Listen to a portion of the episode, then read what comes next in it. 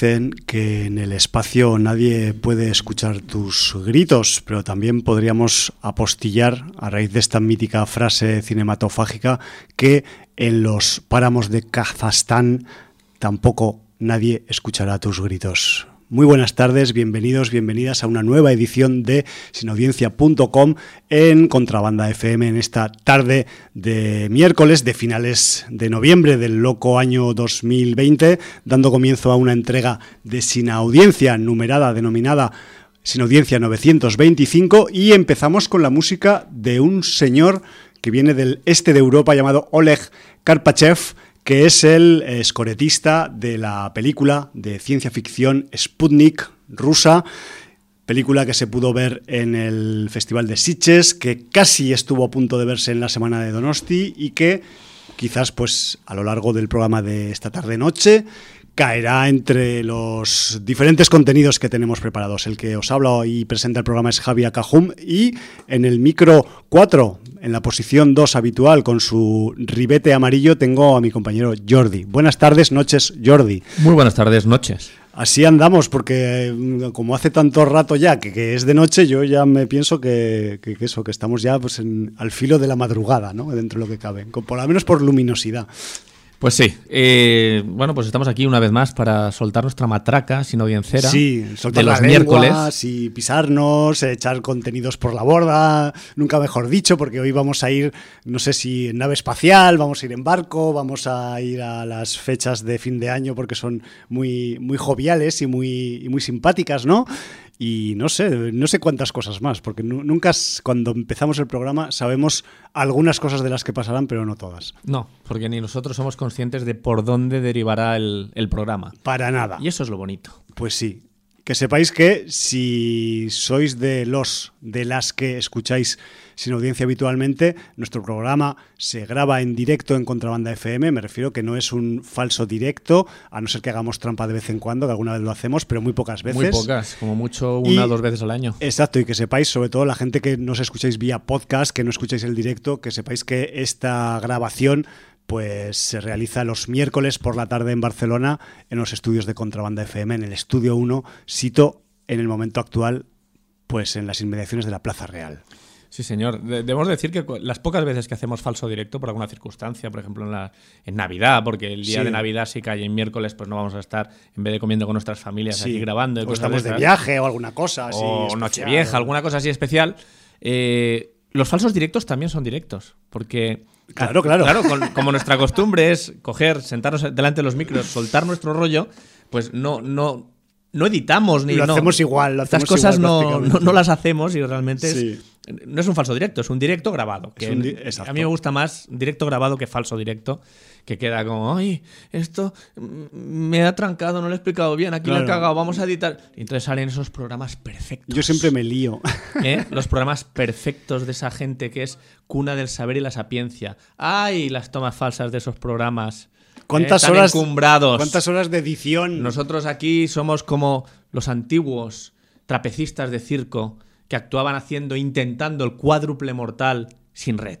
Exacto. Y muchas veces acababan tetraplégicos en la arena. Espero que nosotros no quedemos tetraplégicos por hacer un. Alguna vez hemos estado a punto, un poco cojos ya. Sí, alguno, alguno también nos querría ver así, pero bueno. En fin, yo, Jordi, es que al, hilo de esta reflexión sobre los directos, yo últimamente que, que además llevaba tiempos que no hacía este, esta costumbre, que es eh, poner la radio cuando desayunas, que yo sé que lo hace mucha gente por ahí. Sí, porque a esas horas estamos, nuestras repeticiones están por ahí, ¿eh? Sí, pero bueno, yo escucho como las radios comerciales, ¿no? Como que para... Te pasas al lado oscuro. A ver, según qué días, ¿eh? Porque hay días que no tengo ganas de que me coman la olla, porque normalmente en las radios comerciales te quieren comer la olla por alguna razón, sea pues, eh, digamos, política, musical, cultural, lo que sea, pero lo que me estoy dando cuenta con estas, mm, digamos, conexiones con, con las radios comerciales es que la gente mete mucho la pata para ser profesionales, tío. O sea, les están pagando, tienen un sueldo, les escuchan miles y miles y cientos de miles de personas y meten la gamba igual que nosotros, Tete. ¿Eso qué significa? ¿Que ellos son poco profesionales o que a nosotros deberían pagarnos? Eh, puede que sean las dos cosas. Vale. Ahí queda dicho. Eso es una reflexión en directo, eh, que lo sepas. Vamos a empezar con la interacción con la sin audiencia. Vamos a empezar con nuestro queridísimo libro de visitas. Por favor. Y tenemos respuestas. Tenemos respuestas de Kouros, que a es nuestros que, anhelos. Que se limitaba a, esas. Em, digamos, a, esos cinco géneros, de división de sus películas. Pero a raíz de lo que comentamos el programa pasado, se ha abierto. Bien, bien. Y nos cuenta cosas. Dice, me encantan las pelis de Van Damme, Statham, Bruce Willis, Dwayne Johnson, Schwarzenegger o Stallone, pero hasta ahora me ha sido muy fácil verlas en el día a día. Pero por si acaso, no estaría de más hacer una selección de las mejores, para meterlas en acción con las que ya tenía. En cuanto al género de terror, tienes razón Jordi, es una categoría que tengo que añadir. Sí que es cierto que me encanta el género y veo todas las novedades en cuanto salen, pero he de hacer una lista empezando con las clásicas que tienen todo el derecho de estar en el Olimpo de mi colección cinéfaga. Ay. Pues me congratula oír eso. Nos os había dejado un poquito descolocados que no estuviera la etiqueta terror allí. Rápidamente, Hallenbeck nos cuenta cosas, eh, nos dice, a ver qué tenemos hoy. The Night Manager 2016, miniserie británica en la cual estuvo involucrado John Le Carré como productor y guionista y que cambia a los espías por traficantes de armas. Excepcional trío protagonista, Hugh Laurie, Tom Hiddleston y Olivia Colman lucen sus mejores galas para mantenernos en tensión durante ocho capítulos. Hay presencia española tanto en la actuación con Antonio de la Torre como de localización, una mansión en Mallorca que es el lugar de reposo y preparación de planes de los protagonistas. No he puesto el título traducido, ya que aparte de ser diferente, da demasiada información. O sea, el título traducido de la serie de Night Manager es un, spoiler, no os lo comáis. Como dato curioso, al haberla visionado con mi santa esposa, la vimos doblada al español, ya que por un motivo que desconozco el castellano no forma parte de su banda sonora. La verdad es que he perdido la práctica de este tipo de doblaje, joder, con lo que llegué a acostumbrarme al acento en los años 70, pero aún así muy recomendable. Eh, supongo que se refiere a español neutro, ese famoso doblaje de los años 70 de las películas Disney, ¿no? Y, bueno, pues no ha llegado en castellano, está en español. Para toda España y Latinoamérica. Ahí le damos. The Night Manager. Que, que, yo creo que en ninguna parte de Latinoamérica, excepto donde la doblaban, lo reconocerán como español neutro, porque dirán, no, no, este, este tampoco es, nuestro. Tampoco es nuestro acento. O sea que les puede sonar tan raro a ellos como a nosotros, eh, lo tengo clarísimo. Pues sí. El hombre invisible 2020. Me ha parecido más que interesante este nuevo rumbo a la hora de contar una historia más que trillada. Supongo que se refiere a la de Blumhouse, que ya comentamos en el programa. Todo perfecto, pero hay un par de cosas del guion que me han chirreado un poco. Sobre todo con algo que está duplicado y que no me termina de encajar en cosas que van pasando y no pasando en la parte final de la película. Aún así, muy recomendable y más hoy que se trata el Día Internacional de la Eliminación de la Violencia contra la Mujer. Pues sí, porque realmente la película aprovecha la historia para dejar patente su repulsa hacia el maltrato femenino. Por supuesto. Estimado Kouros el Gris, ahí va una pequeña muestra de joyas absolutamente imprescindibles. Aventuras, El halcón y la flecha, de 1950, El mundo en sus manos, de 1952, Los vikingos, de 1958, El hombre que pudo reinar, de 1975, a colación también de, del señor Sean Connery, y Los contrabandistas de Montflet, de 1955. Terror, ciencia ficción. La Cosa, de 1982, emparentada con la predecesora, que mucha gente no sabe que La Cosa es un remake. El Enigma de Otro Mundo, de 1951. Mm, me encanta. La Mosca, recomendadas tanto la de 1958, que a mí mm, cuando la vi en la 2 hace muchísimos años eh, me dejó muy traumatizado con ese final. Además, me parece que dieron una semana La Mosca y la semana siguiente El Increíble Hombre Menguante.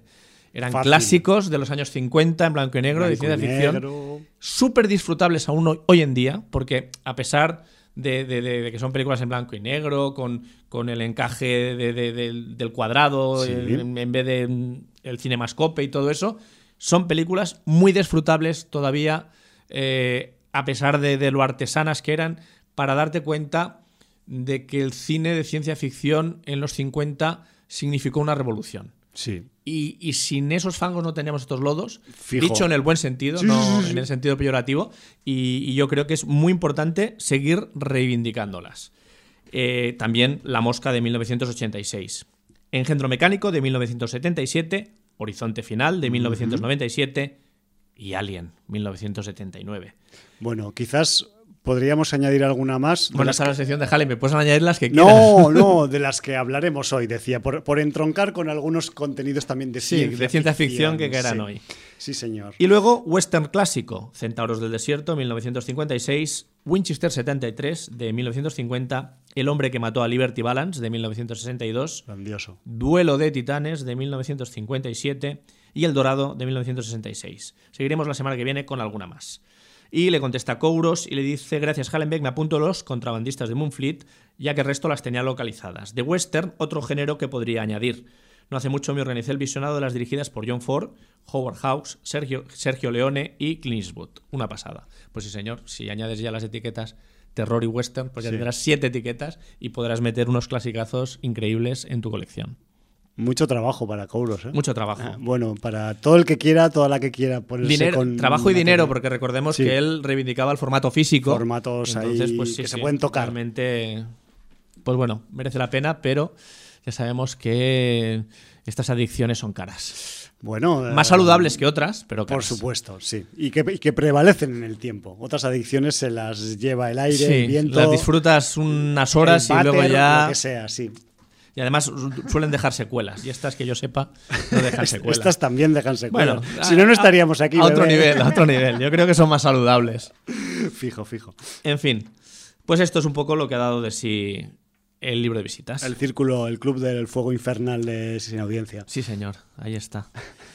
tenemos estrenos, ¿no? Estrenos sí, porque ahora ya incluso podemos decir que tenemos estrenos hasta en Cataluña, que, ahora se han vuelto a abrir los cines y, ahora pues estamos un poco pues al, a un nivel parecido del resto del, Estado.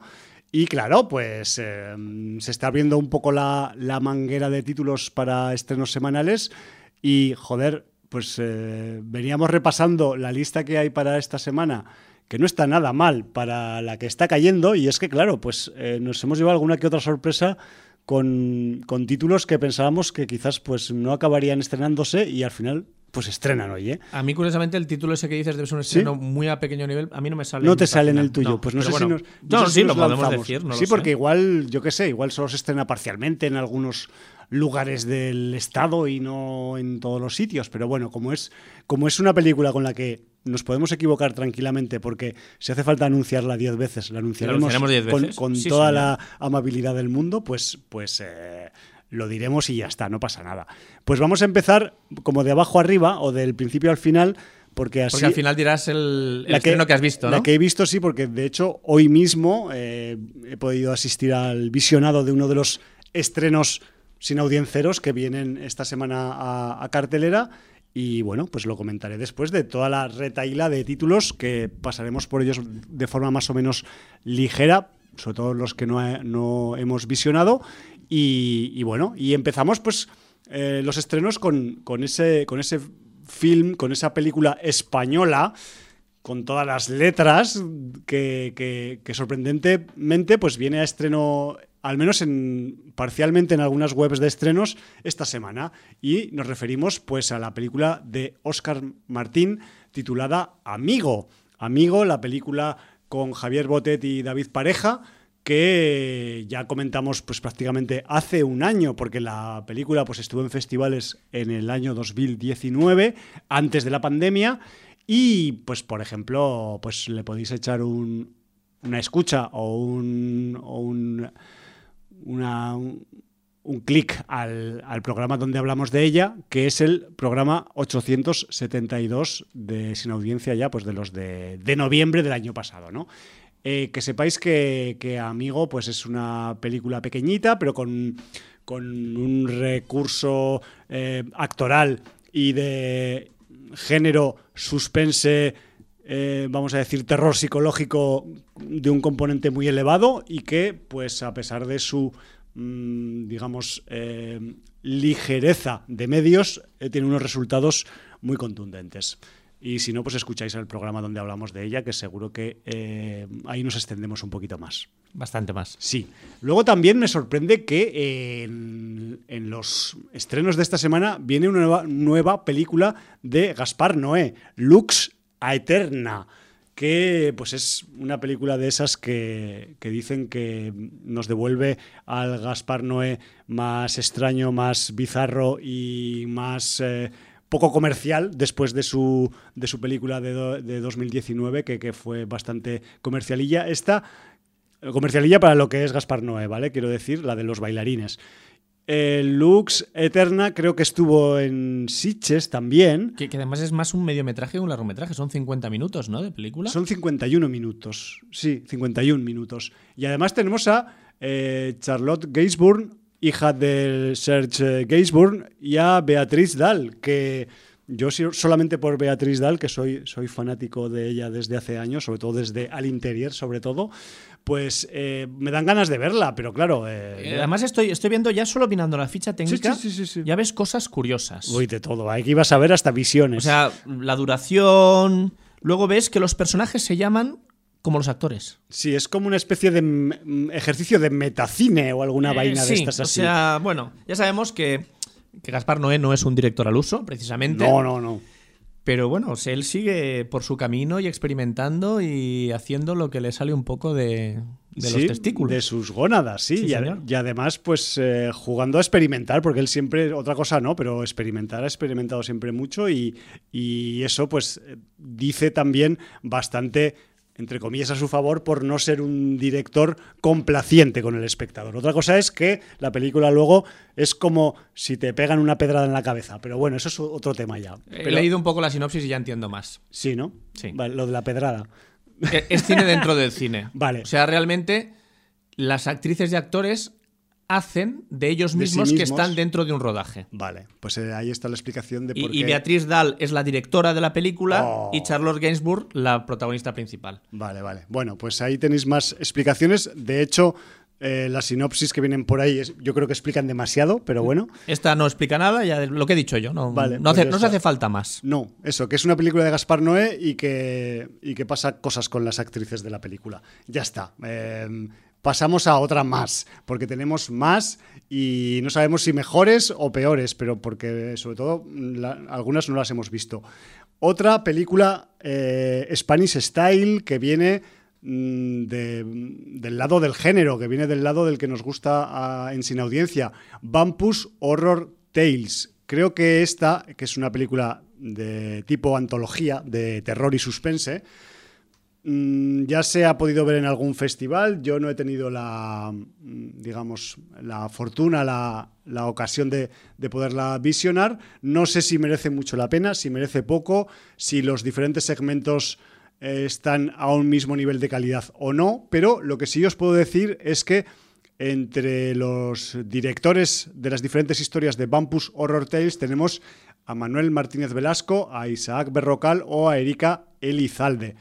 Lo que más choca del reparto, sobre todo de Bumpus Horror Tales, es que tenemos yo no sé, yo es que hacía mucho que no lo escuchaba a este hombre, ni le veía, y entonces no sabía si todavía seguía haciendo cine. Tenemos al señor Saturnino García, este actor que se hizo popular por una película llamada eh, Justino, un asesino de la tercera edad, que en su momento causó sensación a finales de los 90, si no recuerdo mal, y que vuelve eh, interpretando pues, al señor Fetes, que es una especie de anfitrión de la antología Pampus Horror Tales, en el papel de, mm, digamos, pues sereno o guardián de un cementerio que cuenta historias referentes a la vida y a la muerte y que se explican en las diferentes historias de, la, de esta antología. Ya os digo que no sé qué tipo de categorización, catadura, calidad tiene, tiene esta producción, pero eh, viene a estreno, o al menos eso nos anuncian por algunos sitios. Luego tenemos una película... ¿Vas a cambiar de... ¿Sigues con la, misma? Sí. Ah, vale, son las historias. Sí, no, ya he acabado con las historias, pero hay otra película de, más historias. Pero si quieres decir algo de Bumpus, Horror Tales... Quería, quería meter una una pequeña cuña de Nostalgic Corner. Es que deberíamos hacerlo. ¿Vale? Porque a, raíz de. Claro, a la gente le dirá, hostia, esto de Vampus me suena mucho. Hombre, no te va a, sonar. A la gente que le suene mucho, muchísimo. Sobre todo si vas al rastrillo o a los. Mm, Correcto. A los eh, mercados de las pulgas.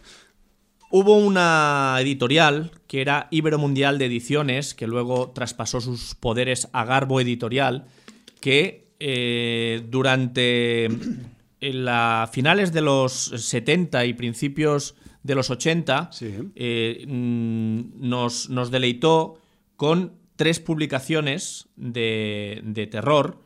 Eh, la más longeva, si no me equivoco ahora, fue Dossier Negro. Hablamos de cómic de terror. Cómic de terror. Y las otras dos fueron Vampus y Rufus. Sí. Eh, estas, eh, estas mm, revistas se nutrían de, de, relatos. Historias, sí. O historias eh, publicadas en, Estados Unidos por Warren Publishing, que salían de, de, Creepy, de Irie, de Vampirella, etcétera, etcétera. Entonces, realmente Vampus, en concreto, creó el personaje que era el tío Vampus, que era el nexo de unión que presentaba todas las historias, como ahora eh, el Saturnino hace el papel de, de, Vampus para presentar las historias. Y lo que hacía era trasladar su socias americano, que era el Uncle Creepy, que era el, tío Creepy, que era el que presentaba las historias de Warren Publishing. Entonces, pues esta traslación nos permitió disfrutar muchísimo. De hecho, hay números tanto de Dossier Negro como de Vampus como de Rufus que están cotizadísimos, los almanaques, los especiales, algunas historias brutales, porque a mí me encantaba sobre todo cuando adaptaban a Edgar Allan Poe. Por ejemplo. Eh, historias, El Pozo y el Péndulo, El Gato Negro, Berenice, bueno, lo que quieras. Y, realmente, pues... Eh, a mí me dio muchísimos buenos momentos.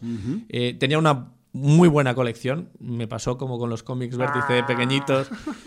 Las madres no saben el daño que han hecho a los frikis, sobre todo cuando no respetan las colecciones y, por aquello de cuánto trasto hay en casa y cuánta mierda hay en casa. El papel pesa un huevo. y aquello desaparece y bueno, pues realmente una pena pero el bagaje de historias que todavía llevo en la cabeza y recuerdo y, y, no solo eso, ¿eh? mamaban de muchas historias de, terror, de la literatura, de eh, a veces mm, de manera tangencial para que no se notara tanto que era un plagio de la historia, porque a lo mejor no tenían los derechos, a veces, bueno, y, bueno, no estaba, no estaba nada mal, muy disfrutable, y lo que dices tú, ahora en rastrillos y en mercadillos, eh, si tienes la suerte de, que, del, que el vendedor no sabe muy bien lo que tiene entre manos, puedes conseguirlos todavía a precios razonables. Si tienes la desgracia de que el vendedor es tan friki como tú, te van a pegar unos sablazos que te van a dejar tiritando.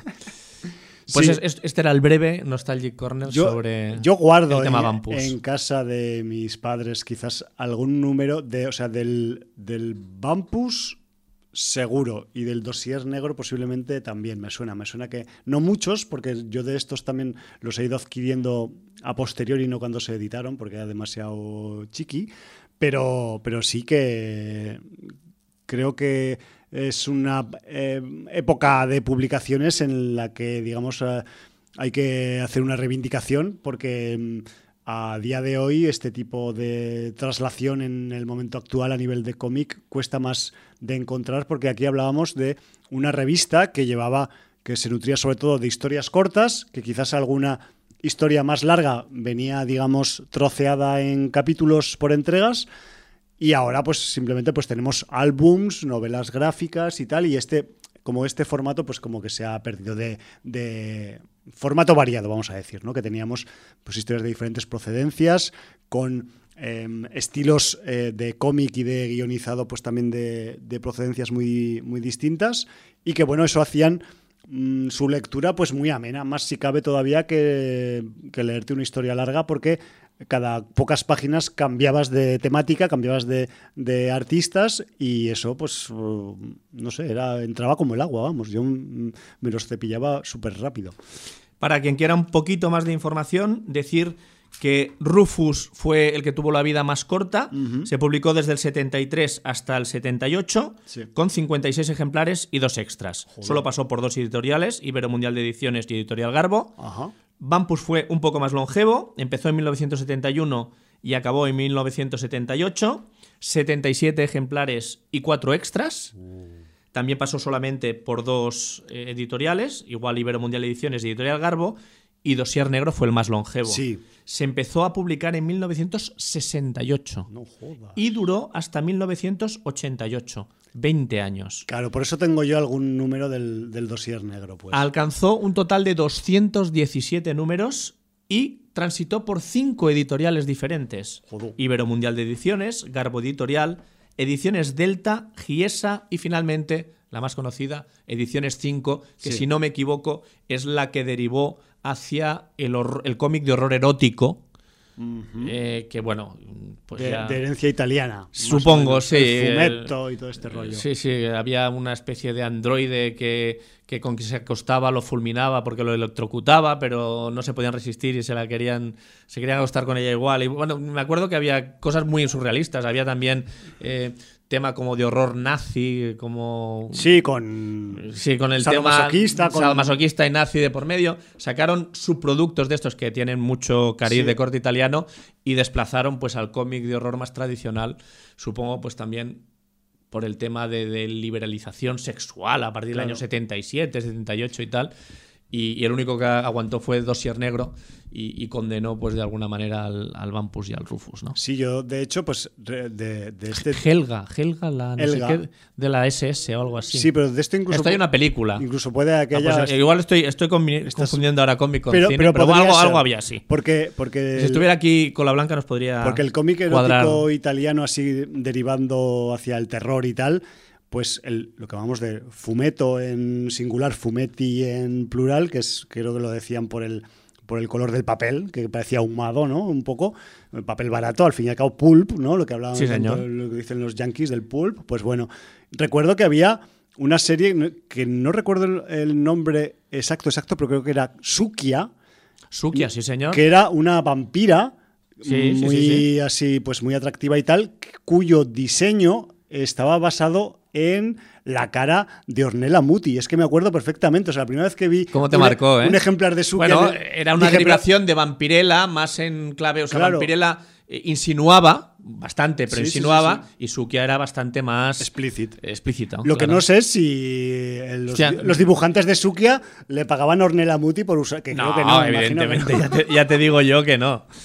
Qué fuerte. Ni un duro. Pero bueno. Bueno, sí, yo- pues ahora que has dicho Sukia, sí, era uno de esos Era- títulos. sí, pues este también era italiano. Horror erótico, sí Sí. Y creo que eran todos de Editorial 5, o Editorial 5 era quien tenía la licencia para traducirlos y publicarlos aquí en España. Jordi, esto casi merece un especial, no un Bueno, comentario hemos al hecho aire. un pequeño nostalgic, hemos abierto fronteras, nos falta nuestro estudioso en cómic, que es el señor Cola Blanca. Entonces, si nos está escuchando, cualquier día, si quiere extenderse en este vasto Claro. eh, mundo nostálgico, pues... Es- y además es que es muy curioso porque, porque encuentras eh, coincidencias muy extrañas y como esta de Ordenella Muti, por ejemplo, ¿no?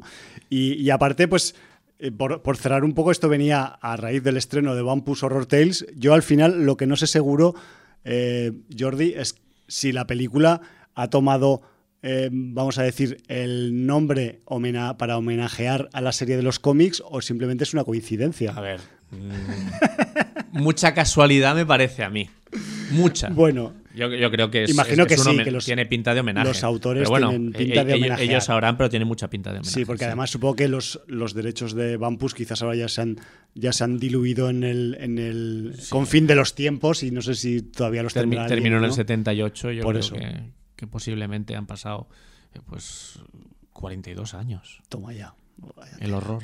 El horror. El, el horror continúa ¿Eh? porque seguimos haciendo sin audiencia por eso, porque sigue habiendo horror. O sea, el horror a veces no, no solamente es Apocalipsis Now, el horror está en más sitios. Claro. Eh, bueno, para que te des cuenta lo que, lo que hablábamos, que a veces empezamos a hablar y no sabemos de lo que vamos a acabar hablando, porque esto ha sido totalmente improvisado. Yo no sabía que había un Vampus en esa. Y mira, pues me ha, me ha acordado y yo creo que era de justicia recordarlo. Sí, por favor. Yo lo Para, considero para que al menos pues, justísimo. eh, haya habido ese brote de nostalgia, que a veces dejamos un poco la nostalgia de lado, pero eh, está bien dejar la nostalgia, porque los ejercicios constantes de nostalgia son malos. Porque además, cuando haces revisiones de esas cosas, muchas, ve- muchas veces te tiran el castillo de naipes sí. y, y te dejan un poco hecho polvo. Entonces, reivindicar constantemente la nostalgia tampoco es un buen ejercicio. No, no, no. A ver, Jordi, yo te voy a decir una cosa. Una cosa es eh, hablar de la historia, porque lo que estamos haciendo es hablar de historia, y otra cosa es, ah, los cómics de los 70 los, tiempos pasados eran mejores, ahora, ya ahora todo lo que se hace es una mierda. No. Eso también lo dice Nosotros no vamos en esa línea, vamos en la línea, como bien has dicho, más de intentar recordar un poco la historia, que yo creo que eso es bueno y, y, la experiencia, ¿no? También. Y, que si sirve para que eh, gente que lo vivió en esa época lo revise, o gente que no lo ha vivido se pueda hacer con alguno y conozca lo que había, pues yo creo que, está bien. Sí, porque además es que el, mundo del cómic en aquellos años era muy loco y empezaban y no continuaban muchas aventuras editoriales. Y si te pones a buscar históricamente en eso, pues, pues vas a encontrar un filón increíble. Y si empiezas ya a cambiar de país, no te digo nada. Pero bueno, mm, yo creo que eh, al menos la miel en los labios os la hemos dejado, aunque sea de forma improvisada. Bueno, pues a mí ya, diciéndome el nombre de Sukia, ya me has, me has recordado completamente. Muy bien. En fin, pues. Eh, estábamos en los estrenos, Estábamos en los estrenos, sí. Sí, porque además, eh, justo eh, cuando te has puesto a hablar de la revista Bumpus, yo iba a decir que había otra película en los estrenos que tenía que ver con historias, pero de, contar que podían asemejarse a las que contaba. perdona, es que me acaba de salir otro nombre de aquellos pues cómics. Pues dale, dale, dale. Lucifera. También. Y esta era. Lucifera. Era, una demonia, ¿no? Claro, pero esta era una que era, mm, que era a la vez eh, hermafrodita, o sea, que era hombre y mujer a la vez. Ahora, me has matado. Es que había una que era. Es que me ha venido el nombre, pero tampoco te sabía. O sea, igual como, como me has dicho que recordaba Suki a Ornella Muti, y sí tengo el dibujo más presente, Lucifer me ha salido el nombre, pero no te sabría decir muy bien de dónde colocarla. Lucifera, hermafrodita, puede ser. Podría ser, y, que, claro, como muy buena hermafrodita, pues le daba pelo y a lana, como, como decían aquellos, ¿no? Muy loco, esto merece un programa, porque realmente aquellos cómics eran, eran, joder, impresionantes. Eh, terrible, terrible. los, italianos... Se me está abriendo un surco en el cerebro. Eh, creo que acabamos de abrir una puerta al infierno eh, espero reacciones en el libro de visitas, ahí lo dejo. A ver, a ver, si alguien se acuerda más o alguien tiene, material la gente se acordará, se acordará de esta, de esta ola de. Sí, Además, a mí me suena eso, que fue a partir del 77 o así, pues hasta, mediados los 80. Cuando el dictador. La ola de erotismo que nos invade, igual que había en las salas S y tal, y luego ya posteriormente las X. En el cómic también hubo una. Exacto. Una ola de erotismo, sí, sí. Y mucho de él, pues como aquí estamos contando, relacionado con el terror. Con el terror. Con el terror y con eh, personajes, pues eso, fantásticos, terroríficos. Sí, señor. Vale, perdona, ya no, no te interrumpo. No, si, este programa es para interrumpir, si es que venimos a eso. bueno, después de las historietas de Bumpus Horror Tales, también en los estrenos hay una película que, de la que no sé mucho, no sé nada, o sea, solo sé que se llama Érase una vez y que es pues otra película de esas que debe jugar a desmontar o a igual que mm, Gaspar Noé hace metacine o cine dentro del cine, pues Érase una vez igual hace metacuentos dentro de los cuentos y tenemos pues una em, película del director, perdón, de la directora Brenda Chapman y que está protagonizada en su en su cabecera por Angelina Jolie. supongo que pues vamos a tener los típicos elementos tomados prestados de diferentes historias fantásticas para niños y desmontadas y vueltas a ordenar por una forma un poco distinta a lo que tenemos eh, estipulado en la tradición oral o en la literatura infantil para este tipo de, productos. Tampoco os voy a leer la sinopsis porque yo la he leído mientras os estaba aquí comentando un poco la película y no me entero de nada. Así que que sepáis que es otra peli comercial que juega pues a, desmontar o a remontar los conceptos de, las, de los cuentos fantásticos infantiles y ya está. Y con esto yo creo, Jordi, que ya nos podemos meter con el estreno que nos interesa, que todos nos interesan, los, los que hemos comentado por alguna razón u otra, pero hay uno que nos, nos, nos interesa más todavía. Y es... Eh, un momento, te he hecho, no te interrumpiría más, te he mentido. Por favor. Porque es que, eh, efectivamente, eh, Cola Blanca nos está escuchando. Hombre, tú. Y, y, entonces, ya rápidamente nos ha hecho una selección y nos dice que es la que es hermafrodita es Belcebá. Y, además manda prueba gráfica sí, es de, su hermafroditismo. Exacto, gráfico además. Sí, y entonces luego pone otras publicaciones de la época como Hembras peligrosas. Hostia, sí, hembras peligrosas. Ulula, la mujer loba. Ajá. Y, una que era ya mm, tangencialmente ya dejaba el terror y se iba a la ciencia ficción, que era Biónica. Voilà. ¿Qué, era esta? Biónica. Esta ni la conocía. Yo mm, tampoco me suena mucho. O sea, sale ahí en un híbrido de, un coche fantástico y un, y un Mac al uso de, la, de los primeros que hubo de la época, enseñando pecho, biónica. Pecho biónico, que por cierto.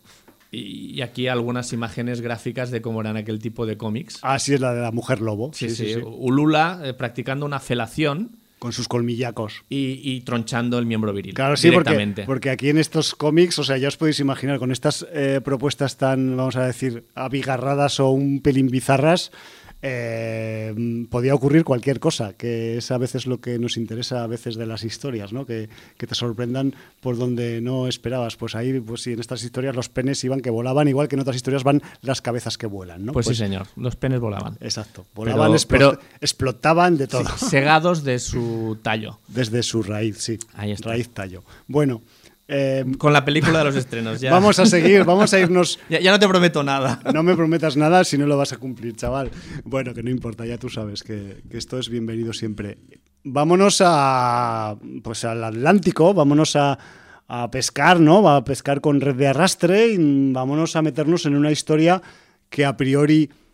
Pues podría ser simplemente de suspense o de. o incluso por el.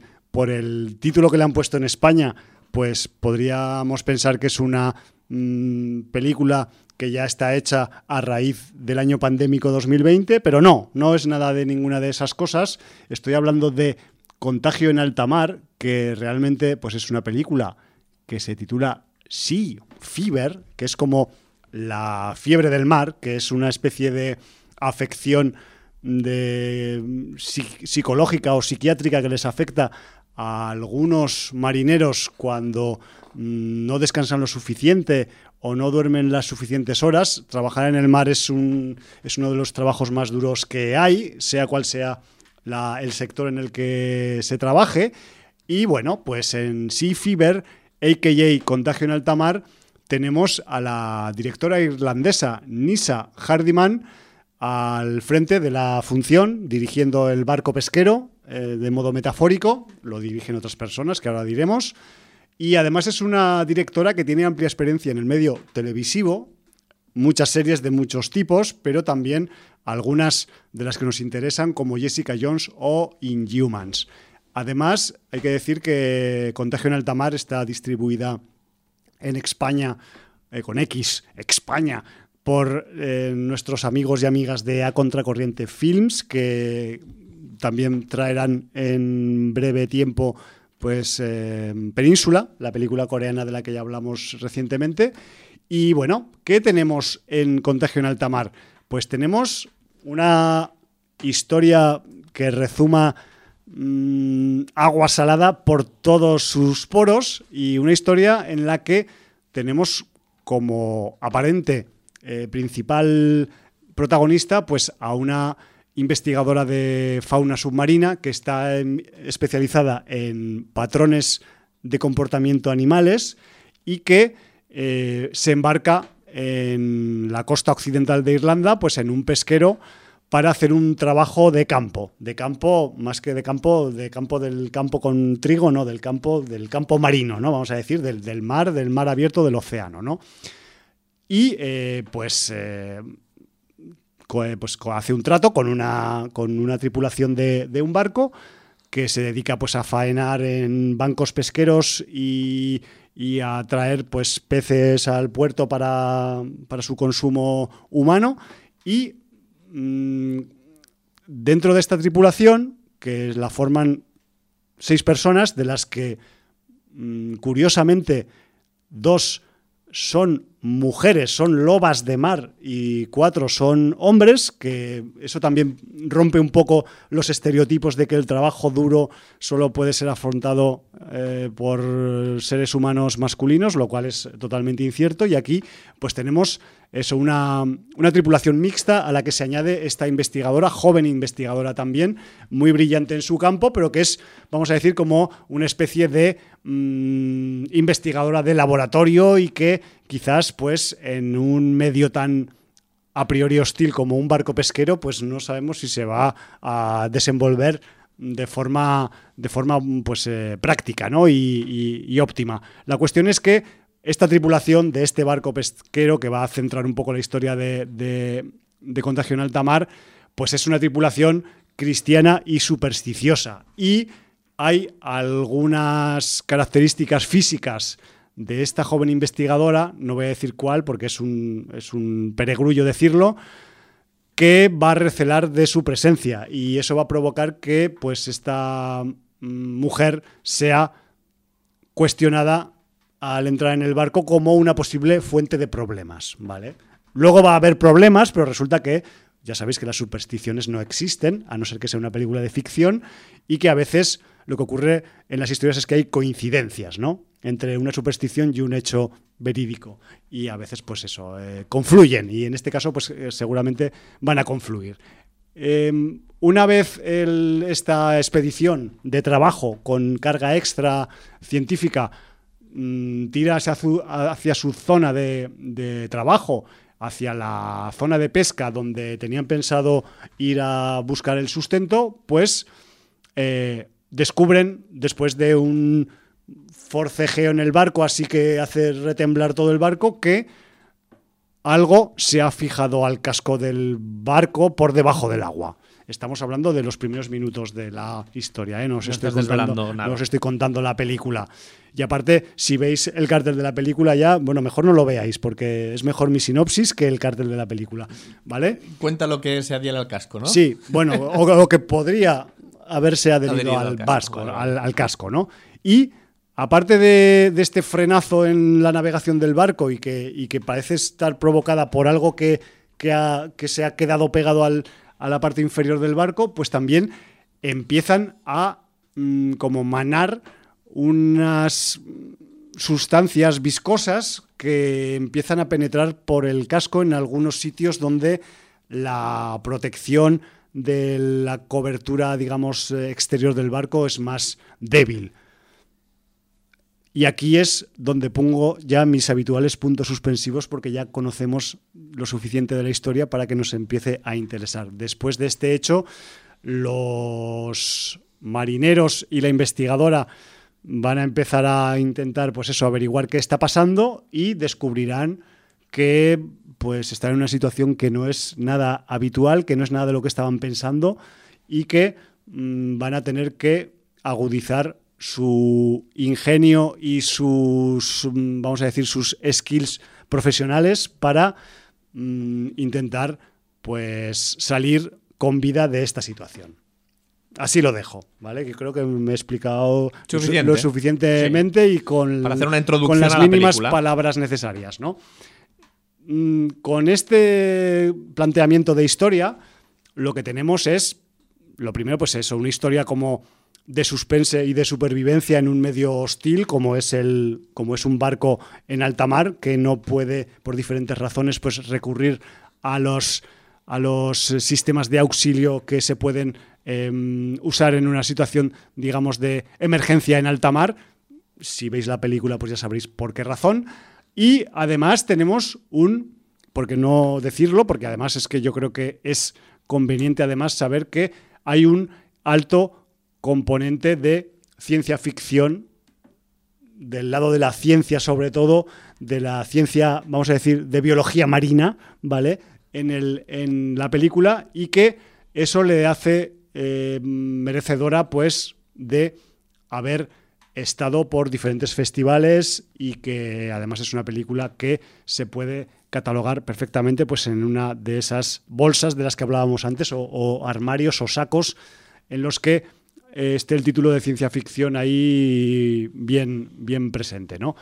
pero también eh, Sia Fever es una historia bastante, vamos a decir, irlandesa, toda ella, o sea, parece que sea también una obviedad, pero me refiero a que eh, el tratamiento de la historia, las consecuencias que tiene su, eh, su componente irlandés, digamos, pues eh, la, vamos a decir que la, la, impregnan completamente, ¿no? O sea, tenemos ese toque dramático habitual de las historias que están protagonizadas por irlandeses y contadas por irlandeses que a veces nos ofrece el cine en, otros géneros en los que eh, la óptica es un poco también esta, ¿no? De, de, un, de una carga dramática y de un eh, desenlace a la irlandesa también que, que, marcan y que, y que caracterizan toda la historia, pues que sepáis que a pesar de estos componentes tan, eh, vamos a decir, mm, atractivos o, vamos a decir, pues de,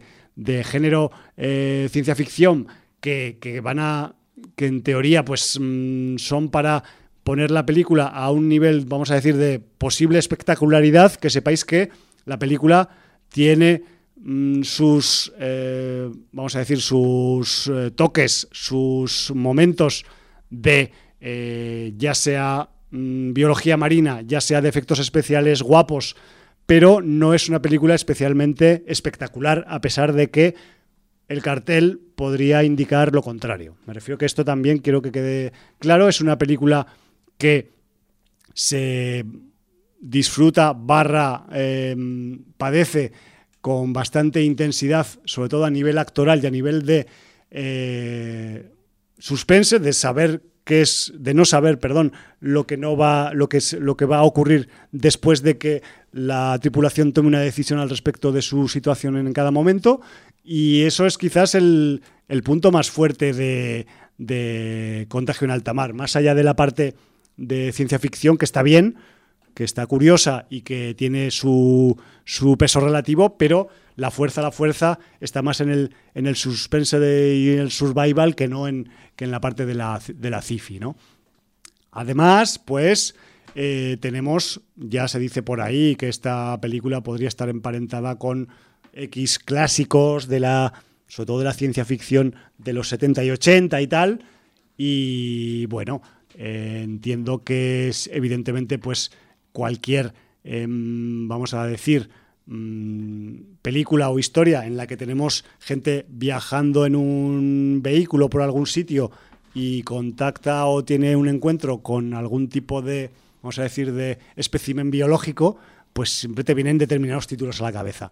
Pues es normal que te vengan porque la, el, concepto pues es paralelo, ¿no? Y ya está. Pues que sepáis que esto también existe aquí, pero que eso no quita que la película tenga su propia personalidad, que es lo importante al final, ¿no? Y que evidentemente, pues eh, todos se pueden ver influenciados por determinados títulos del año 1979 o del título o del año 1982, y no voy a decir cuáles porque ya estamos hartos de decirlos, pero que, sí, que ese, ese, matiz está ahí y que sepáis que eh, pues eso no lastra para nada el contenido de la película.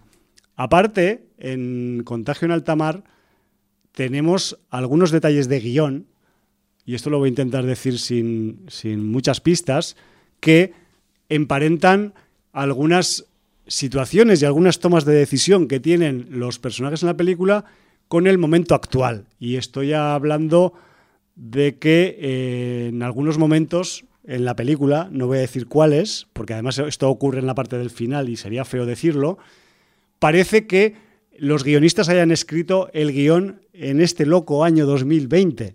A pesar de la película es del 19. Y la película, repito, recuerdo que tiene fecha de 2019. Me refiero que, pues como dicen en la película, a veces no se trata de supersticiones, sino de coincidencias, ¿no? Que a veces, pues eso, ah, sí, este nos traerá mala suerte. Y no, es que perdona, es una coincidencia.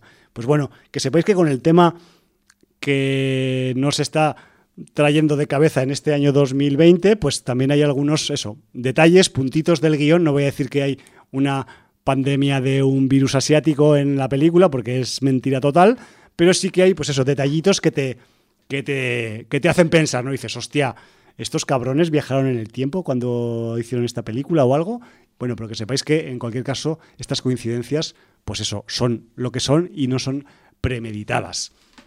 En el reparto, ¿qué tenemos en el reparto? Pues además, pues eh, tenemos algunas marineras, porque todo se ha dicho, esas dos mujeres que forman parte del, barco protagonista de Contagio en Alta Mar, pues una de ellas es la actriz, creo recordar, danesa, Connie Nielsen, divina a pesar de estar en un, digamos, en una edad madura ya, es una mujer que es muy atractiva. Y aquí, pues, eh, digamos que es está en un papel duro, es una tía que se calza los, los pantalones de mandar y es, aunque no es la capitana del barco, es la que manda en el barco, porque es la pareja del capitán. Entonces, ella manda más que el capitán y, y además, mm, pues por recordar algún detalle eh, de currículum de Connie Nielsen, decir que al menos últimamente pues ha estado enredada como reina Hipólita en el universo DC en la rama de Wonder Woman, que yo no lo he mm, cultivado mucho, pero bueno. Además repite en la nueva entrega. Sí, por eso que me refiero que pues esta, esta, esta, esta actriz madura rubia es la, la Connie Nielsen. Luego también tenemos a, a, la, a la otra mujer de la tripulación importante, que es, que, cuyo nombre es Olwen Fowere, y que es una actriz muy. que tiene un rasgo físico muy curioso, y es que tiene una larga melena blanca. O sea, tiene, pues eso, tiene una melena así canosa que, que la hace muy especial, que le da, que le da un toque un tanto mm, desconcertante, por decirlo de alguna forma, ¿no? Y que además, pues, eh, aparte de que aquí también, pues ella está imbuida de esas supersticiones que, tienen que ver con la recién llegada al barco, pues aparte esta actriz, por ejemplo, se le ha podido ver en los últimos tiempos en producciones como Mandy o como la segunda parte de Animales Fantásticos, por decir un par. Y luego tenemos pues al, a quien es el, capitán, eh, al menos en teoría, del barco, que es el, el actor escocés Doug Gray Scott, que es el otro medio capitán, y la, y la actriz, la investigadora, la que hace de la joven que se incorpora a la tripulación es la Hermione Corfield, que, es una chica que ya, pues aunque tiene menos experiencia que todos los demás que acabo de nombrar, pues ya se le ha visto pues eh, con pequeños papeles en El Rey Arturo de Guy Ritchie o en Los Últimos Jedi, por ejemplo, ¿no? Por decir dos títulos que son muy variopintos y muy, muy poco relacionados entre sí. A ver, que la película, pues fluye entretenida. Yo, yo he pasado un buen rato. La evolución que, hay de la historia en este barco recuerda a otras, como he dicho antes, epopeyas con viajes en los que hay algún tipo de, de eso, de mm, entidad biológica que se suma al viaje sin ser invitada, y no hablo de la investigadora.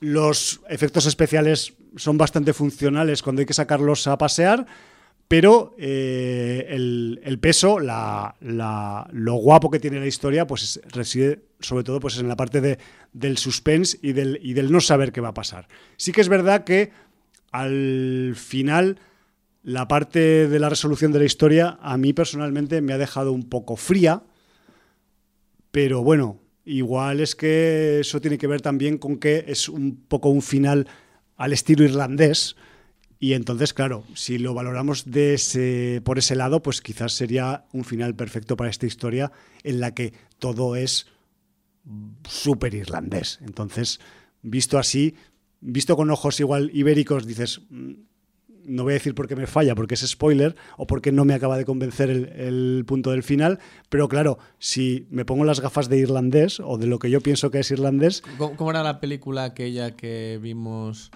que se llamaba Tentáculos o algo así, eh, también de un pueblecito irlandés. Ah, la de los que tenían que beber para que. hostia, esa no me acuerdo el nombre de. También es un final muy irlandés y una idiosincrasia muy irlandesa toda la película. Lo que pasa que a gran. esa es una película bastante más absurda. A gran diferencia, eh, la, película de los irlandeses que tienen que ponerse pedo para huir de la criatura de cuyo nombre no recuerdo ahora, en directo. Eh, esa es una película que es eminentemente eh, comedia. Sí, sí, claro. Y aquí tenemos una peli pues que es muy seriota, que es, que es muy, mm, muy, digamos, muy rigurosa con, con el hecho de estar en medio del mar mm, perdido a merced de no se sabe qué debajo de tu barco y eso pues está muy bien, está muy bien conseguido en Sea Fever y joder, que tampoco quiero yo hacer aquí eh, categorizaciones con lo irlandés, ¿no? Porque lo irlandés también puede ser muy divertido en un momento dado, me refiero que... Sí, no, pero, pero me refería que, que tienen una manera de proceder, ya, sea en el humor o ya sea en el terror o ya sea en, el thriller o en lo que sea, o en el suspense. Sí. Pero que muy fiel a, su línea. Pues sí, pues yo es que mejor A eso me refería más que haciendo una comparación, porque evidentemente uno es una comedia otra es una película seria de suspense, ¿no? Entonces, pues aquí sí que mm, quizás pues es, es, esa, digamos, hay que dar esa categorización al, al final de Sea Fever, ¿no? Que es que es, todo tan irlandés que han hecho irlandés, al final y ya está. Entonces, pues oye, ya está, no pasa nada, ya está hecho. Pero bueno, que es, que es un título, pues, eh, cuanto menos curioso para, para que venga a cines comerciales y, joder, que visto, pues, todo lo que hay, pues, a ver, yo no sé, de las otras que hemos hablado, no hemos visto casi nada, aparte de Amigo, que Amigo también es una gran recomendación, pero bueno, quizá igual os podéis hacer una sesión entre Amigo y Sea Fever y así hacéis un doblete sin audiencia bastante potente. Bueno, pues eh, antes de volver con la ciencia ficción, para cerrar el programa, tenemos más. voy a hacer un interludio con una comedia negra navideña que nos trae para estas fechas que se avecinan Amazon Prime. la ha estrenado esta semana pasada. Y, y, que es una película que cuando se filtró que se iba a rodar, hubo gente muy esperanzada por la premisa que se vendió. Pero en general mm, ha habido más crítica negativa que positiva. Y yo encuentro que no sé qué esperaba la gente. Ya, que igual se hicieron muchas ilusiones, ¿no? Y quizás. Eh, la película se llama en versión original El título en español pues sería un spoiler. Pero claro, eh, es que mismo. cuando la vayáis a ver, os lo vais a comer el título antes de empezar a verla. Entonces, han puesto Matar a Santa. Vaya, hombre. Sí. Entonces, ¿qué, tenemos? Bueno, pues tenemos a, supongo que los hermanos Nelms, que son Eshom Nelms y Ian Nelms, que han dirigido y guionizado esta película, que en principio es una comedia negra de Navidad, pero el problema que tiene esta película es que se queda a medio camino, porque ni acaba de ser comedia, porque también a ratos mm, quiere ser seria y a ratos quiere ser trascendente. Y entonces, ese batiburrillo yo supongo que es lo que ha hecho que la gente no acabe de entenderlo muy bien, porque también se ha vendido como una película de acción, pero sí que es verdad que, que, solo tiene acción en los 20 minutos finales, que es cuando pasa realmente la acción puramente dicha, ¿no? Eh, y mientras, pues tienes una introducción muy larga del personaje principal, de prácticamente media hora, eh, tienes unos sucesos que, van aconteciendo, pero que yo, pienso que para la narrativa de la película están bien, porque lo que hacen los hermanos Nelms con la película es tomársela en serio y hacerla con cariño y, y que mientras tú transitas por la película, al menos en mi caso, sí el despropósito que es toda la película te lo acabes creyendo y entres en la película. Y yo entré. Bueno. Yo entré y la disfruté. Y, y os voy a contar un poquillo sobre la película para que entendáis un poco lo que estoy hablando. Sí, por favor. Voy, a ser muy críptico porque es muy interesante descubrir cosas en la película. Porque cuando empieza eh, la película y, y, empieza la narrativa, tú no sabes muy bien qué creerte o no creerte, ¿vale? Entonces aquí tenemos la premisa de que tenemos un Santa Claus. Eh, no es el Santa Claus europeo que, vive en Islandia, en Romanibi o Romaniemi, o, como se llame, en Laponia, sino es un Santa americano que vive en Alaska. Ah, y entonces, e, este Santa, que todo el mundo lo llama Chris, eh, realmente e, es el Santa Claus que recibe todas las cartas de los niños y la subvención del Estado americano ¿Ah, para, para que haga el papel de Santa Claus con los niños. Entonces tú no sabes muy bien si es realmente un funcionario de lujo o un Santa Claus mitológico. Porque además es un Santa Claus muy poco convencional. Está interpretado por el señor Mel Gibson. Joder, con eso lo dices todo, majo. Y bueno, pues tiene algunos rasgos, o sea, es un amante de las armas, por ejemplo. Eh, ya le pega. Con el paso de los años se ha desencantado porque los niños han cambiado y ahora los niños, pues realmente eh, la gran mayoría se merecen carbón, con lo cual él los regalos que fabrica, porque él realmente sí que tiene como una fábrica de juguetería para distribuir los regalos. eh, pues se los merecen menos niños y por lo tanto le, le recortan la subvención y, está en, graves problemas económicos para mantener su fábrica, ¿no? Y, bueno, en todo este contexto, tú vas entrando en lo que es el personaje que interpreta el señor Mel Gibson y no sabes muy bien qué, qué tiene de santa realmente. O sea, si realmente aquí va a tener unas capacidades mitológicas, porque Santa Claus es un mito, o no. Entonces lo has de descubrir viendo la película. Entonces, ya te digo, la película tiene premisas locas que se van introduciendo en la película y pueden dejar a alguien fuera de juego. Sí, cosas muy realistas mezcladas con alto grado de ficción. Lo bueno que tiene la película es que se toma en serio a sí misma todo el rato. Salga lo que salga en pantalla. Y entonces, a mí esto es lo que le da validez a la película, ¿vale? Está bien.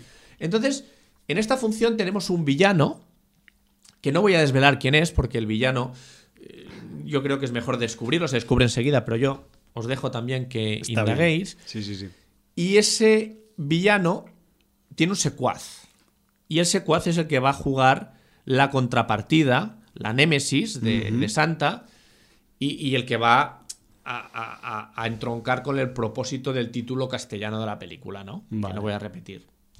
Entonces, eh, ese personaje lo tenemos interpretado por Walton Goggins, que, le viene, bueno, pues al, pelo. Eh, porque además eh, Walton Goggins, mucha gente lo recordará. Eh, Walton Goggins es un secundario de, lujo que empezó en producciones como haciendo papeles muy pequeñitos, en el caso Burno, La Casa de los Mil Cadáveres, sobre todo con un papel secundario, pero ya mm, digamos que de reparto importante dentro de la serie de Shield, que estuvo seis años en antena era el detective Shane Bendrell. Y luego, eh, bueno, pues la gente lo recordará sobre todo en dos colaboraciones que creo que tiene con el señor Tarantino, porque salió en Django desencadenado y en Los Odiosos 8. Eh, bueno, entonces, bueno, es, un tipo que además, cuando lo ves de cara, no se te olvida. Está sembrado. El Está sembrado, sí. Y este papel le calza como un guante. O sea, quiere decir que eh, en el sentido actoral, eh, tanto Mel Gibson como Walton Goggins echan la película a sus espaldas y van a muerte con lo que tiene que con lo que tenga que ver con y ser con la película y, salen muy airosos los dos. Porque además eh, igual que hay un, un recorrido para encuadrar el personaje de Mel Gibson durante los primeros 25-30 minutos de la película, también vas teniendo flashes del personaje de Walter Goggins eh, eh, por qué Walton, porque su, personaje es así y, realmente por qué se dedica a lo que se dedica y, por qué le va a llegar el trabajo de su vida. Joder. Sí, eso es así. Entonces, bueno, pues esto está muy bien. Más Walton Goggins, que aunque nació en Birmingham, es la Birmingham de Alabama. Ya o sea que es actor estadounidense y entonces, bueno, tiene este puntillo. Eh, no voy a decir redneck, porque no redneck, pero sí de, curioso, cuanto menos curioso en sus interpretaciones. Eh, en Los Odiosos 8 quedaba muy patente, pero aquí eh, lleva su personaje con mucha gracia y, y realmente, ya digo, consigue una Nemesis a la altura del señor Mel Gibson y, nos da mucho juego, aunque, ya te digo, el clímax final de esos 20 minutos finales a lo mejor se quedan un poquito cortos. Voy a decir que la película no escatima en humor negro, no escatima en sangre. O sea, a pesar de que sea una comedia negra navideña, no es infantil. O sea, a ver, Gremlins es una comedia negra navideña. Y Gremlins yo se la puse a mis hijos relativamente jovencitos y tiene algunas escenas, y ya lo he dicho muchas veces, la escena de la cocina con la madre. Por ejemplo. Momento licuadora, momento microondas y tal. Estrés. es, de película de terror, no es de película. Entonces, esto no es terror, pero sí tiene escenas, no voy a decir gore gore, pero sí escabrosas. Con sangre explícita, con. Eh, bueno, con violencia explícita, y entonces, bueno, pues cuidado. O sea, que nadie se lo tome como una comedia navideña es una comedia negra navideña. ¿Vale? Está bien puntualizar. Sí. Eh, bueno, pues dentro de eso, la película, yo, ya te digo, a pesar de que hay gente que puede encontrar que el desarrollo es lento hasta que llega la acción, yo creo que el desarrollo es correcto porque explica las cosas que quiere explicar hasta llegar a donde llega. Entonces, es curioso porque la película es poco original y muy original. Y me voy a explicar. Sí, por favor. Muy original con el comportamiento que se le da a unos estereotipos o a unos personajes estereotipados. Entonces, esos personajes estereotipados, de los cuales tenemos una noción muy clara de lo que son o deben ser, nos los giran completamente, les dan una vuelta de tuerca y tuercen los culos que hagan falta. Además, con connotaciones de ser políticamente incorrectos en más de un aspecto, porque al, señor Santa Claus eh, le ponen de mujer a la actriz María Jean Baptiste, que es negra. Toma ya. Con lo cual, ahí, ahí te he dado. ¿eh? Supremacistas en toda la frente. En todos los ¿Eh? La mujer de Santa Claus es negra. Y además, Santa Claus la adora. Que quede claro.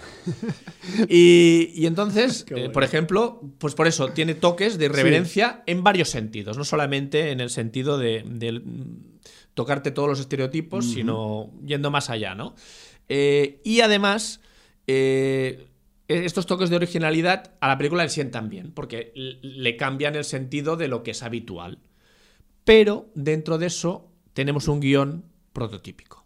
Ah. Con situaciones transitadas, conocidas y un poco la B y C de, algo que ya hemos visto otras veces.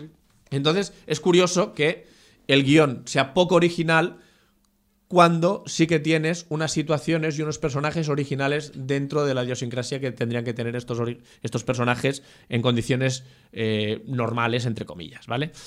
Bueno, dentro de esto yo la recomiendo, está entretenida, te hace pasar un buen rato y yo, yo me lo pasé muy, muy divertido.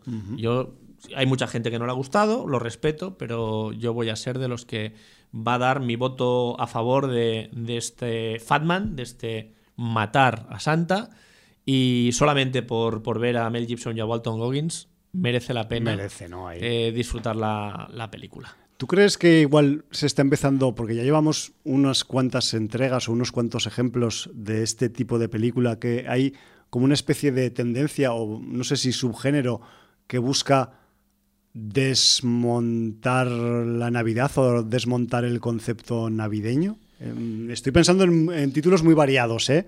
desde el, de Tim Burton hasta este o hasta cualquier otro mm, o cualquier otra historia en la que, eh, pues eso, algún tipo de, mm, vamos a decir, eh, estereotipo navideño es dado la vuelta. Claro, sí, sí puede ser dentro de lo que sería la corriente del cine pero realmente date cuenta que esto eh, comienza a pasar desde que Charles Dickens escribe Cuento de Navidad. Que ya hace días de eso.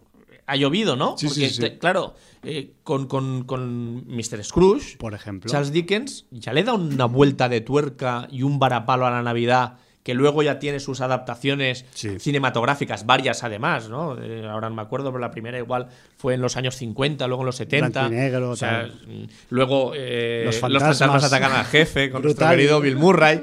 ¿eh? Mm, los hámsters que tienen que hacer de renos no se les aguantan. No se les aguantan los cuernos. Pues grápeselo a la cabeza. Qué divertido que es Bill Murray a veces. Ay, Dios mío. Bueno, pero también. yo es que es una pues, lectura que hago, pues ¿no? sí, sí.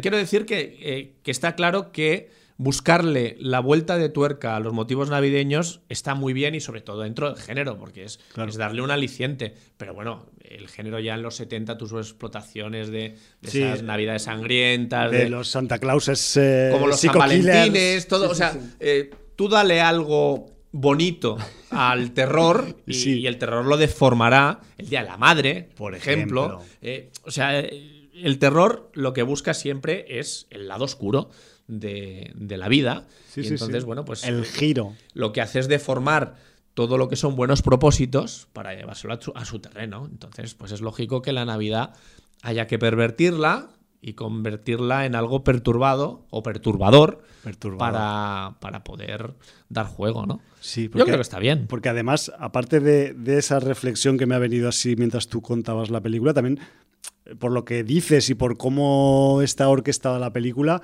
también mm, tiene un cierto punto comiquero, ¿no? Es como si también, pues eso, le hubieras dado la, eso, la, mm, una historia, digamos, que tiene que ver con Santa Claus, pero le, le has puesto esos componentes un poco que, que, son casi de, novela gráfica, ¿no? Podría llevarse perfectamente al cómic. De hecho, una adaptación novela gráfica de, este Fatman estaría genial. Con un buen dibujante y respetando el guion, incluso haciendo el guion quizá no tan estándar y, y dándole más juego. Sí. Sería una buena novela gráfica. Bueno, bueno, pues todo sea por ver a, Mel Gibson y al otro, que no me acuerdo del nombre, haciendo de las suyas. el Walton Goggins. El Walton Goggins, pues eh, oye, ahí, ahí queda la reseña, yo qué sé.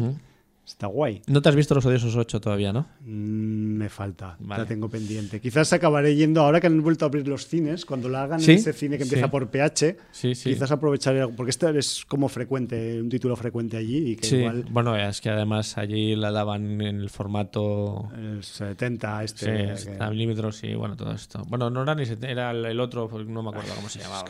De técnica estoy fatal. El mascope este, ¿cómo se llamará? Bueno... Eh, bueno, pues eh, aquí lo dejo, porque si no, no te va a dar tiempo de, irnos a Rusia. Vámonos a Kazajstán, que sí que en los 80 pues era una república soviética. Y no confundir con el Kazajstán de, Borat, ¿eh? Está Kazajistán y Kazajstán. Kazajstán. y Kazajstán, que es la donde vive Borat, que es, es, entre medio, pero está inventado. Están al, lado. Está inventado, pero que molesta, supongo que tanto a Kazajstán como a Kazajistán.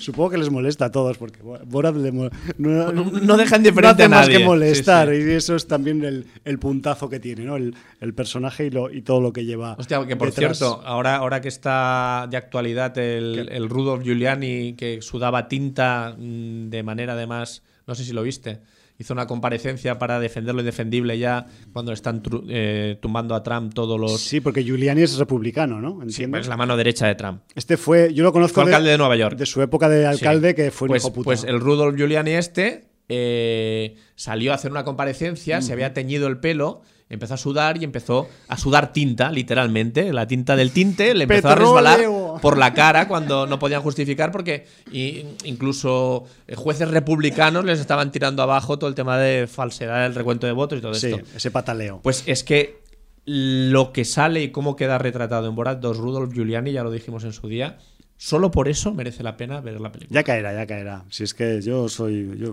soy fan de Borat.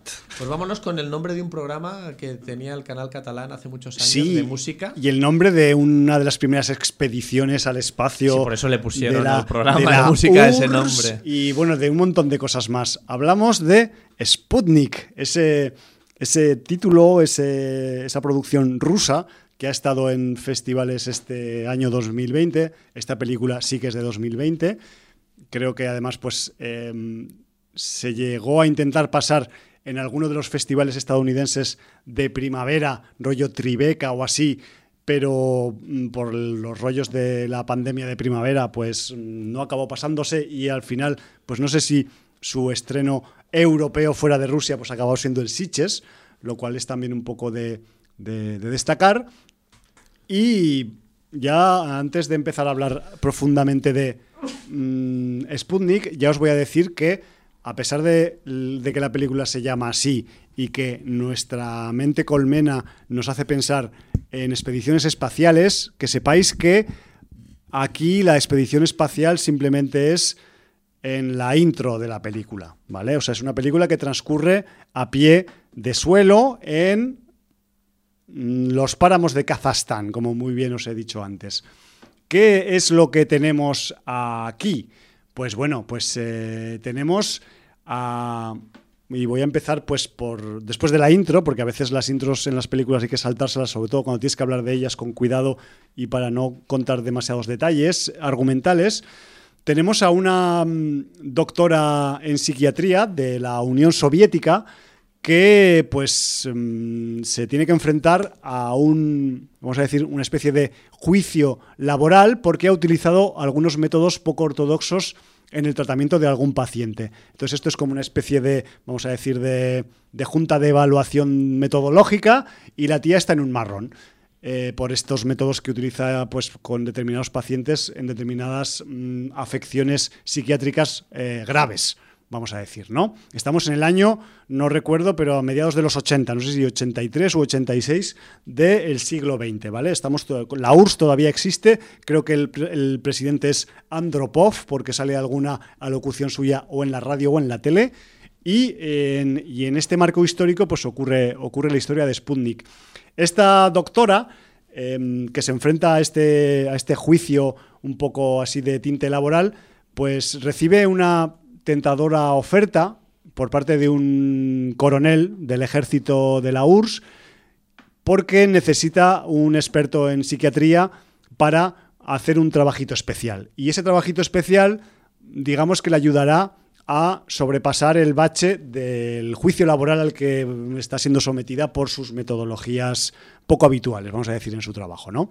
Entonces, pues esta, esta mm, doctora, que se llama Tatiana Klimova en la película, pues cogerá un helicóptero, se irá con el, con el señor eh, coronel, con el, con, el, con el coronel Semiradov, y acabarán pues en una instalación militar de alta seguridad de la URSS en Kazajstán, en un páramo donde tienen recluido a un superviviente de una expedición eh, orbital eh, que ha finalizado recientemente en el momento de la película y que eh, pues el tipo muestra algunos vamos a decir comportamientos o rangos de comportamiento que son necesarios evaluar por un especialista para saber qué es lo que le está pasando, ¿vale? Em, todo esto, todo muy marcial, todo muy militar, todo muy soviético, todo muy, muy de inmersión en la época, que esa es una de las características guapas que tiene Sputnik, es que te acabas metiendo pues en, en aquel en, un bucle temporal y, te, y, apareces en el, en el año 83 en el, en, ahí en medio de las, de las estepas del centro de Asia soviéticas y que es donde pasa un poco la, película. Em, cuando esta doctora llega a las instalaciones, pues descubre que tiene delante de sí pues, a, un, a un cosmonauta, a un astronauta llamado Konstantin Besiakov, que em, aparentemente tiene pues unos un comportamiento, vamos a decir, Mm, normal o estándar, pero por las noches mm, sufre, vamos a decir, episodios que se salen de fuera de cualquier libro de comportamiento humano. Estoy ya bordeando, ¿eh? o sea, ya, me, ya podéis notar por el tono de mi voz que estoy intentando no contar cosas demasiado eh, importantes de la película y lo que la doctora Klimova descubrirá es que tiene pues delante de sí pues un caso que podría cambiar la historia, ya que este astronauta recién retornado de su misión espacial y misión, por cierto, en la que su otro compañero en una misión de dos tripulantes pues ha fallecido en el, en el, en el suceso del, final de la, de la, expedición y pues eh, la doctora descubrirá también que el comportamiento un tanto vamos a decir, especial que tiene este astronauta viene motivado porque quizás mm, se ha traído un, vamos a decir, un souvenir del espacio. No vamos, a decir en qué forma, ni de qué manera, ni, ni cómo le afecta, pero mm, el señor Besjakov, eh, aparte de volver con su compañero mm, de, digamos, de cápsula, vino con algo más dentro de la nave. ¿vale? Y con esto yo creo que ya no voy a explicar nada más del argumento porque lo siguiente que viene es pues todos los descubrimientos, toda la, eh, todo el cuestionamiento, vamos a decir, moral, científico, militar, que puede tener un hecho, vamos a decir, mm, inaudito en una misión, vamos a decir, mm, estándar de mm, exploración Em, orbital, que es la que, es la que estaban haciendo estos astronautas en la película de, Sputnik. La película eh, es una, tiene un tono muy sobrio, un tono muy serio. Yo creo que a los y a las amantes de la ciencia ficción con todas las letras les va a encantar.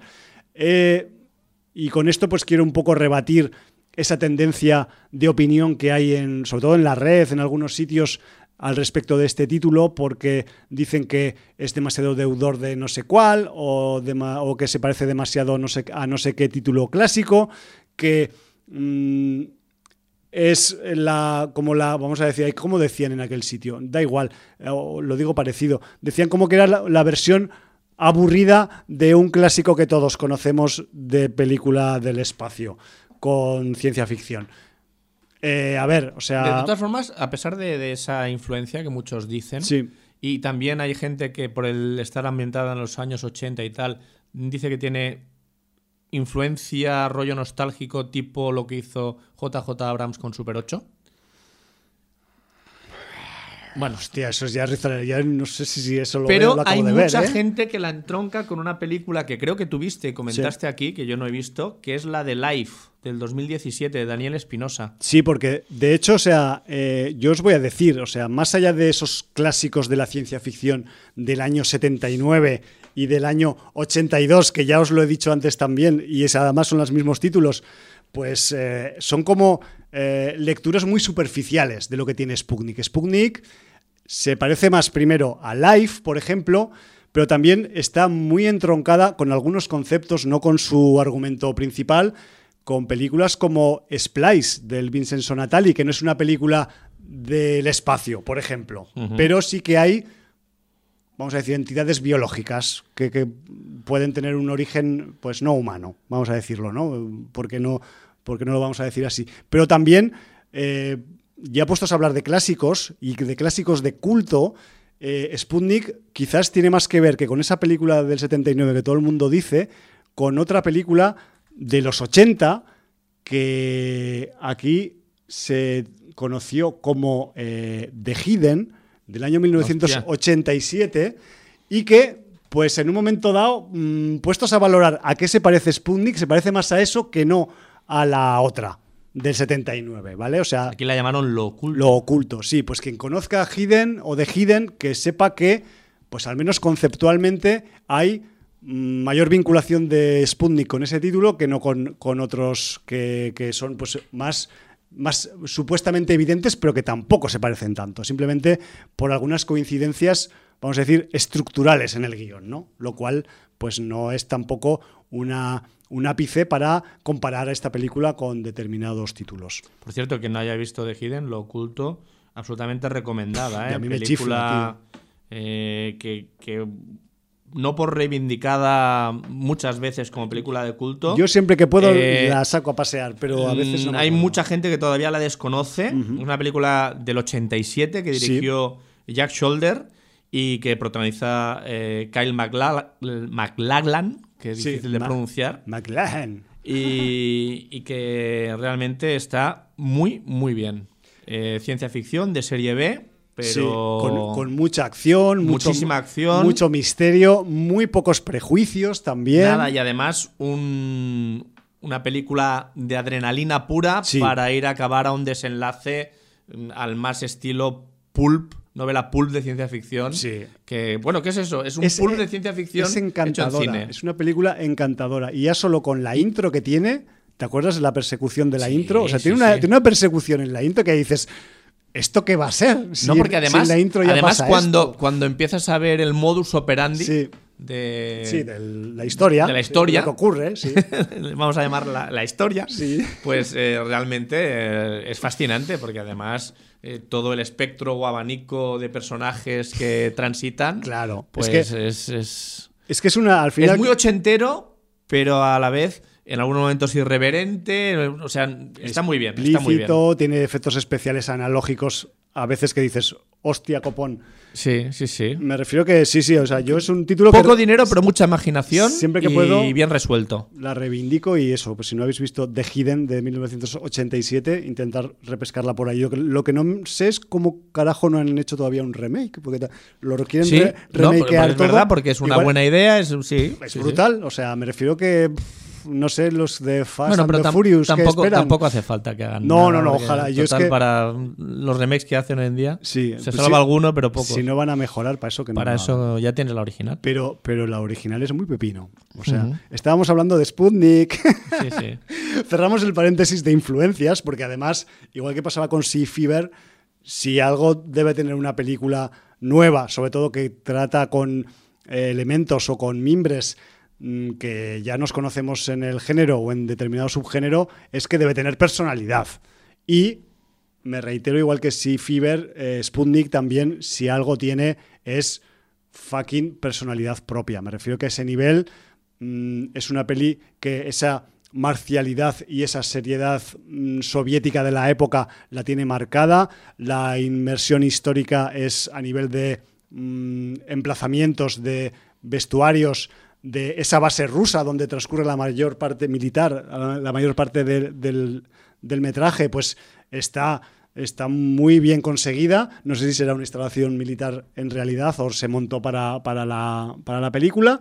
Y, y, joder, que es que estamos en un ámbito de ciencia ficción y estamos en un ámbito de, vamos a decir, de los años 80 y también tenemos pues un componente importante porque además hay que mm, darle varios chapos a esta película, pero eh, uno importante tiene que darse a los efectos especiales. Tenemos eh, algunas escenas, algunos momentos que aparte de ser muy explícitos y bastante gore, porque cuando, digamos, el argumento se descarrila un poco y empieza a acelerarse y las cosas se empiezan a conocer de qué es lo que está pasando en la historia y tal, estoy volviendo a bordear la historia para no tocarla, hay algunos momentos en los que tanto los efectos especiales como el gore se entremezclan y tenemos momentos visuales muy potentes. Me refiero que a ese nivel no esperéis una película como el otro título que hubo ruso en Sitges este año, 2020, que fue Super Deep, porque Super Deep es una serie B, vamos a decir, de bajo presupuesto, hecha con buenas intenciones, pero que es otro rollo, que es una película mm, B, B con, con todos los componentes que tiene un B, y Sputnik es una película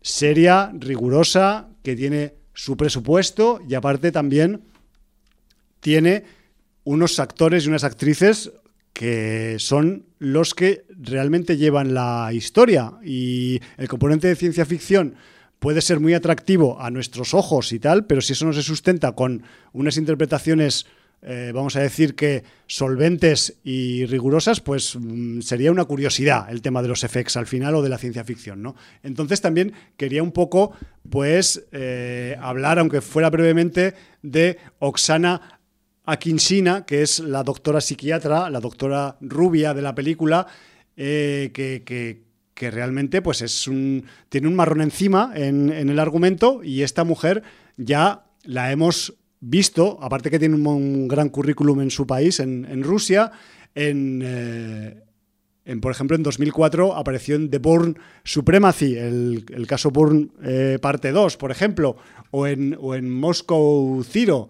Y además eh, prepara también, curiosamente, para el año que viene, para el 2021, una película que se titula Chernobyl, The Movie.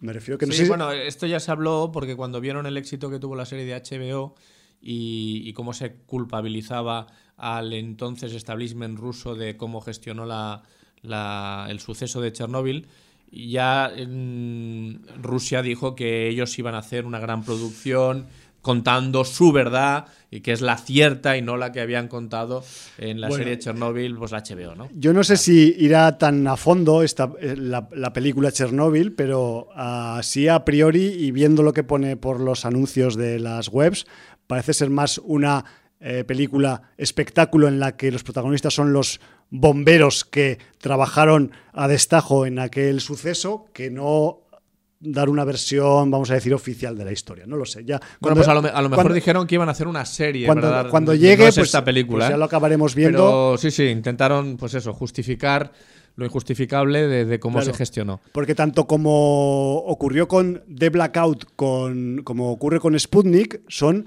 dos producciones rusas que tienen, para mi gusto, un nivel muy guapo, no ya alto, guapo, porque los efectos especiales ya no tienen que dejarte con la boca abierta, sino que ser funcionales y servir en las historias. Y en estos dos títulos tenemos grandes efectos especiales a nivel funcional. Pero si a veces los mejores efectos especiales son los que no se notan. Exacto. Porque están tan integrados en la historia que te los crees. Si es, que los efectos especiales han de ser eso. No han de ser espectaculares, han de ser creíbles. Eso, eso, Roland Emmerich. Bueno, no sé si nos escucha o no, pero bueno. Estábamos con el reparto, y voy rápido porque se nos acaba el tiempo. Sí, estamos ya de, fuera de, de Sputnik. Eh, también tenemos al, actor en, este, en el papel del coronel chungo que le ofrece el, trato a la psiquiatra para salvarle el culo laboral. Pues tenemos al Fedor Bondarchuk, que es un tipo que aparte de ser actor, pues es productor, director, y hace un montón de cosas. Y luego tenemos también al, personaje del astronauta que, baja afectado de su misión laboral, que es el Piotr eh, Fyodorov, que, por cierto, ya que lo he nombrado antes, pues también lo vimos hace poquito en primavera cuando hablamos de The Blackout y podéis escuchar lo que hablamos de, de The Blackout en el programa 902, solo 23 programas atrás, antes que este. Sí, señor. Pues claro, 23 programas son 23 semanas. Eh, sí, bueno, pues la primavera. y bueno, y que sepáis que este, que este actor, el, el, Piotr Fyodorov, se caracteriza un poco, o, por lo menos yo le veo esa característica, porque tiene un aire, tiene un giro que mm, de ligero parecido al Colin Farrell. Vamos a decir, es un Colin Farrell ruso. Bueno, así, pelo cepillo, así, la cara, la cara así, la frente también así cuadrada, en fin, no sé.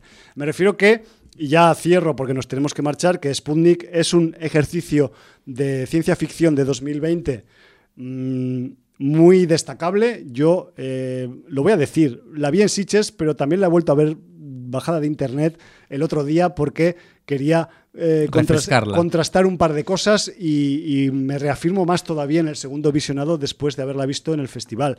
Me refiero que es una peli muy Mm, recomendable, sobre todo a la gente que os gusta la ciencia ficción de verdad, la ciencia ficción que no es una excusa para, para meterte fuegos artificiales en un argumento, sino, sino que tiene una carga importante de, eso, de, ficcionalizar la ciencia, que es, que es la verdadera definición de, de, la ciencia ficción, y además pues con una factura histórica, ochentera, impecable, que además tiene pues una música que en sus momentos chungos te pone los pelitos de punta, como ese clip de audio que hemos escuchado al principio del programa y como otro que vamos a escuchar ahora en cuanto nos despidamos del programa. pues bien, has coincidido con, con Unai, ¿eh?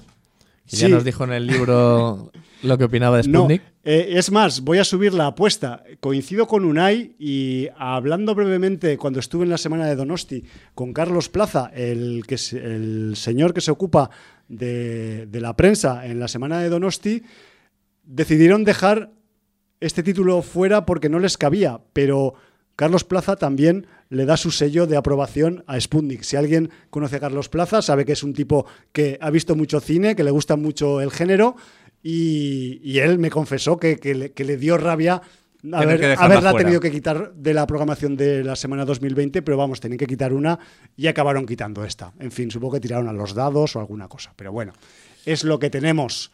Así que, Jordi, que llegó el momento de que nos despidamos. Pues bueno, solo puedo deciros, como ya sabéis, Valar Morgulis. Motherfuckers del espacio.